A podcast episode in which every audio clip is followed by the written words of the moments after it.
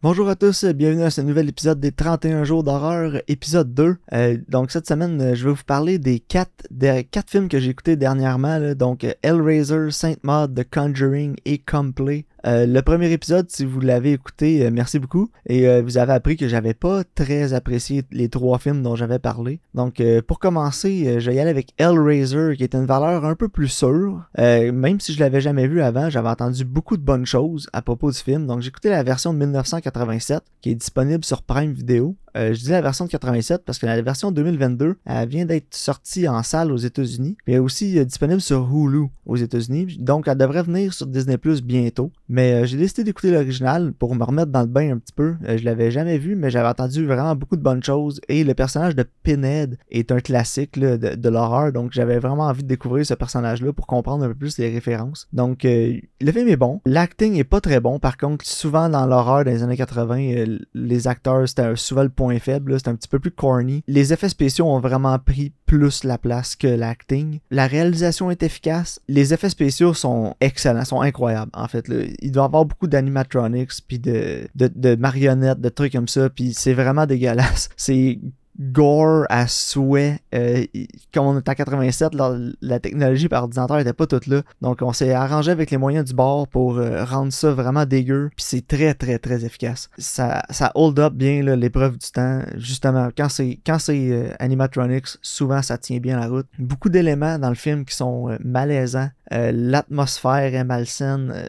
on rencontre des, personnages, les dialogues qui ont, ce qu'ils font aussi. Écoutez-le. honnêtement, Hellraiser, si vous l'avez jamais vu, très très efficace. Si vous aimez le body horror puis des trucs comme ça, euh, ça va vraiment être dans votre allée. Euh, je donnerais un bon 7 sur 10. Comme je vous dis, je veux pas trop embarquer dans les détails du film. Je veux vraiment que vous le découvriez si vous l'avez jamais écouté. Mais euh, voir la différence des effets spéciaux de 1987 avec des films d'horreur d'aujourd'hui, juste pour voir puis comprendre aussi la différence entre les deux. C'est fou la différence, comment les effets spéciaux qui sont pas générés par ordinateur sont meilleurs. le deuxième film que j'ai écouté est Sainte Maud qui est sorti en 2019, est disponible sur Netflix, réalisé par Rose Glass et met en vedette euh, Mirfield Clark, qui euh, joue présentement dans la série euh, The Rings of Power, disponible aussi sur Prime. Pour moi, c'est un coup de cœur, ce film-là est produit par la compagnie A24 et habituellement, j'aime beaucoup ce qu'ils font. Encore une fois, j'ai beaucoup aimé. la cinématographie est excellente. L'actrice aussi, Mirfield Clark, Clark est excellente dans le film. La réalisation, la trame sonore est incroyable. Ça vient vraiment jouer avec la tension que le film établit avec ses plans, avec sa cinématographie, avec l'acting. Euh, c'est vraiment plus un slow burn. Par contre, euh, ça commence, ça prend son temps. On établit bien les personnages, on établit l'atmosphère, on établit le monde dans lequel le film est basé. Puis c'est vraiment centré à 100% sur le personnage de Murphy Clark. Donc on embarque avec elle dans son aventure, dans sa maladie mentale, dans tout ce qui se passe autour d'elle, euh, tout ce qui la, tout ce qui va jouer avec elle, sa personnalité, comment elle est affectée aussi par son travail euh, de s'occuper des, des, patients en soins palliatifs. Moi, je dirais qu'un solide 8.5, 9 sur 10. J'ai vraiment aimé le film. Si vous aimez les productions des 24, un peu comme euh, Under the Skin ou The Green Knight que vous avez aimé récemment, je vous le conseille fortement, ça va vraiment être dans votre allée. Après ça, j'ai écouté un classique que j'avais vu il y a longtemps, mais que je me souvenais pas beaucoup, The Conjuring, qui a été euh, fait en 2013 et disponible sur Netflix, réalisé par James Wan et met en vedette Patrick Wilson et Vera Farmiga. Écoutez, The Conjuring, probablement que la majorité d'entre vous l'ont vu, c'est un des films d'horreur mainstream les plus populaires des 20 dernières années. Je comprends pourquoi aussi, la tension est bonne, les plans de caméra sont super créatifs, les acteurs sont excellents. On voit vraiment que James Wan est à l'aise dans ce genre-là. Euh, de maisons hantées, de possession, de trucs comme ça. La façon que c'est fait, par contre, moi, c'est un peu moins ma tasse de thé. J'aime plus les histoires à la Sainte Mode où c'est un peu plus euh, l'aspect psychologique est plus mis de l'avant que l'aspect épeurant de possession ou de trucs comme ça. Je peux comprendre pourquoi euh, le film a le statut qu'il a aujourd'hui. Euh, dans le genre plus mainstream, comme je disais, qui, appelle un grand audience, euh, c'est vraiment un des meilleurs films d'horreur que vous allez voir des 20 dernières années qui est fait. Euh, comme je vous dis, les plans sont créatifs. La cinématographie aussi est vraiment belle. Écoutez-le, si vous l'avez jamais vu, The Conjuring, c'est un classique. Si vous aimez les genres euh, maison hantée, possession, des trucs comme ça, les éléments surnaturels qui viennent s'immiscer dans la vie de tous les jours, euh, vous allez probablement apprécier le film. Finalement, je vais parler de Complay, qui est disponible sur Crave, qui a été fait en 2020 par Jacob Chase et qui fait suite à son, son court-métrage Larry. Met en vedette Gillian Jacobs, que vous avez probablement vu dans la série Community ou la série Love. Euh, j'ai jamais vu Community, mais j'ai vu la série Love et j'avais adoré Gilliam Jacobs.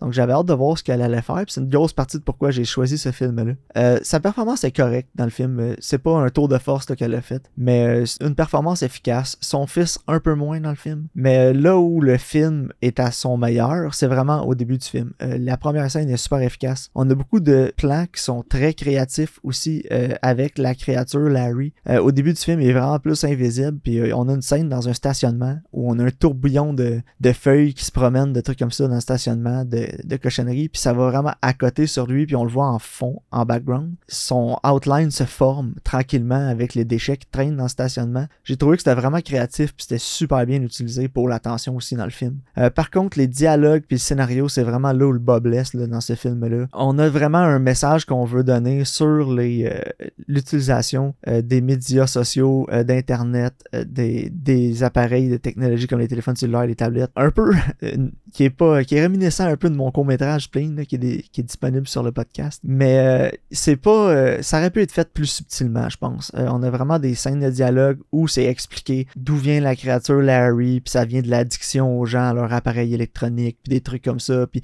c'était vraiment pas nécessaire d'avoir ces dialogues là d'avoir cette explication là la réalisation aurait dû davantage prendre son spectateur comme un spectateur intelligent qui comprenait exactement d'où venait la créature parce que juste avec le background de la créature on comprenait quand même assez bien l'enjeu était où. Donc euh, ça, j'ai pas vraiment aimé ça, mais on a des aspects aussi euh, qui sont joués avec l'horreur, comme beaucoup avec les téléphones cellulaires et tablettes. Euh, on a un aspect aussi avec une reconnaissance faciale sur Snapchat, quelque chose comme ça, là, où on voit pas la créature, mais le filtre de face apparaît. c'était clever, mais c'était un peu prévisible. Mais c'était quand même bien fait. On a aussi beaucoup de réincorporation d'éléments dans le film, comme on voit un laser à distance au début du film, qui est réutilisé aussi un peu plus tard de façon très, très créative. On a aussi une glue en jouet que l'enfant utilise l'espèce de main qu'on peut lancer sur le mur puis ça colle. Euh, l'enfant joue avec ça au début du film puis euh, ça revient aussi un peu plus tard dans le film. Donc il y a beaucoup d'aspects comme ça que j'ai trouvé très créatifs. Pour moi, a réussi à monter le film euh, d'un 4 ou 5 sur 10 à un 6 sur 10. La réalisation était bonne. les plans aussi, il y a beaucoup de plans de caméra qui sont efficaces pour donner